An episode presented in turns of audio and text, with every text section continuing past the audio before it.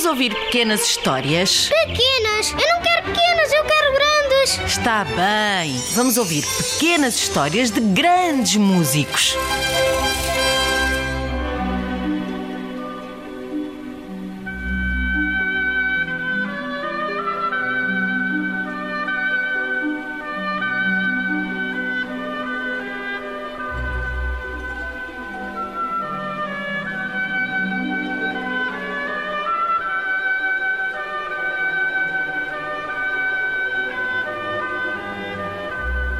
Ai, lembro-me das meninas vestidinhas de tule cor-de-rosa a dançar ao som desta música nas aulas de balé. É Mesmo que nunca tenham ouvido o nome do compositor russo que a escreveu. Impossível.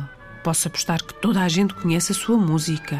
De bailados, de filmes e desenhos animados, de anúncios de televisão, caixinhas de música e até de jogos de vídeo. Olha, basta andar na rua, ir às compras ou assistir a um concerto durante a época de Natal.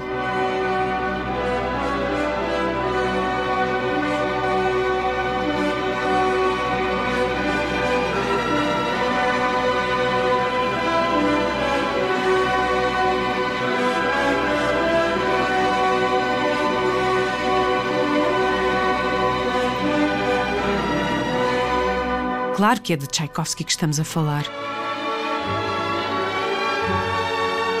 Tens razão. Piotr Ilyich Tchaikovsky compôs quase 200 obras. A inspiração é uma convidada que não visita o preguiçoso de boa vontade. Isso dizia ele muitas vezes. Tchaikovsky nasceu no dia 7 de maio de 1840 na cidade de Votkinsk, nos Montes Urais, na antiga Rússia. No salão da casa grande e rica, mesmo no centro da cidade onde vivia a família, havia um orquestrião. Um orquestrião? Sim, um aparelho mecânico que funcionava com um rolo ou cilindro ou manivela. Teria um teclado parecido com o do piano e quando se ligava, o aparelho tocava sozinho, imitando o piano ou uma orquestra.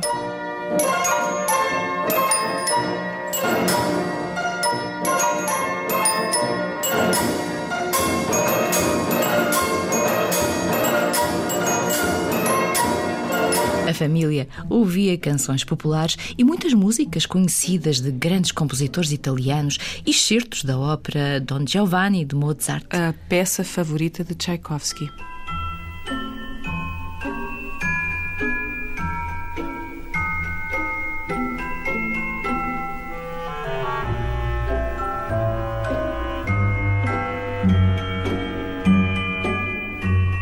Conta-se que um dia, depois de uma animada festa com convidados e música, Fanny, a governanta francesa, encontrou o pequeno Piotr numa grande aflição, sentado na cama, a soluçar. O que se passa? A música, esta música. A senhora escutou, mas não se ouve nada. A casa está silenciosa. Não, a música está aqui na minha cabeça. Não consigo parar, não me deixa. Tchaikovsky era tão sensível que uma simples mudança no tom de voz o perturbava. Houve médicos até que disseram que talvez ele tivesse uma doença chamada epilepsia. Mais tarde, já maestro às vezes segurava a cabeça com uma mão e dirigia a orquestra com outra. Mas que adorava música, Disso ninguém duvidava. Aliás, a sua primeira canção foi escrita aos quatro anos, com a irmã Alexandra. A nossa mamã em São Petersburgo.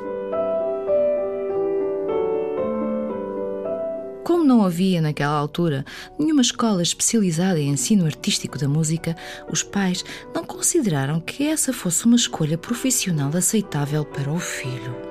Por isso, aos oito anos, Piotr mudou de cidade e entrou para uma afamada escola destinada a educar rapazes que não pretendiam seguir carreira militar. Só que há descrições dos castigos terríveis a que eram submetidos os alunos.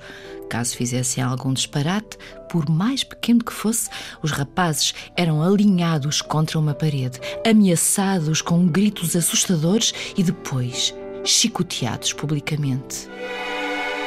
Que horror! Aos 10 anos, os pais decidiram matricular Tchaikovsky numa outra escola para estudar direito, preparando-o para um cargo no governo.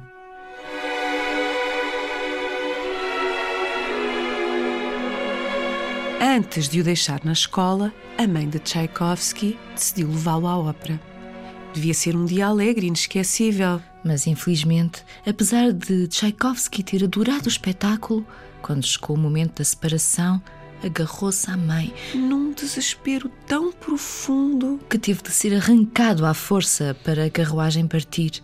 A última imagem que a mãe tem ao seguir viagem ao lado das filhas é a do menino correndo ao lado da carruagem, chorando convulsivamente.